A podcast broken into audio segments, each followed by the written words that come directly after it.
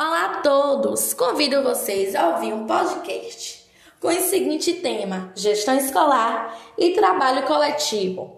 Contribuição da teoria da atividade.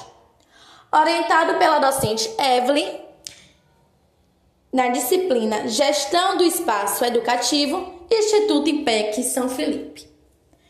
Para que a escola realize um trabalho em grupo, é preciso que se construa um projeto político-pedagógico Trabalhar em grupo exige, entre outros fatores, compartilhar ideias que enriquecem informações, reflexões, ações, respeitar e preservar a individualidade e as produções do outro, percebendo como ser pensante, como um sujeito único, importante para o grupo acolher o outro.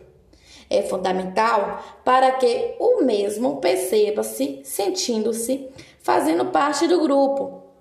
Ter autonomia, iniciativa para emitir opiniões e crítica, desde que sejam construtivas.